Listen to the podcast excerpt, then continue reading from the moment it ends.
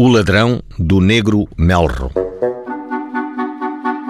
No início do século passado, corria ao mês de dezembro de 1912, em pacata vila alentejana, quando foram levados ao senhor juiz de paz dois filhos da terra, por quanto?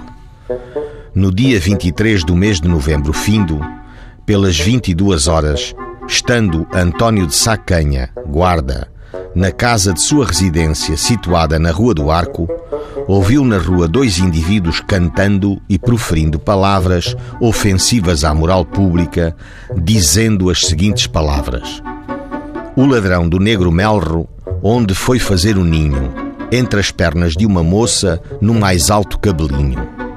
Em seguida, António Canha saiu de sua casa para conhecer os indivíduos, indo encontrá-los na zona da cadeia e reconheceu que eram Henrique Xavier Chorinca e João Maria, filho do Mau Lenha. O Chorinca e o filho do Mau Lenha, perante o senhor juiz, confessaram o canto, mas não consta dos autos que perante ele o tivessem repetido. O senhor juiz despachou. Atendendo a que confessaram, os condeno em oito dias de prisão ou de multa a cem escudos cada um. Contudo, sem custas por serem pobres.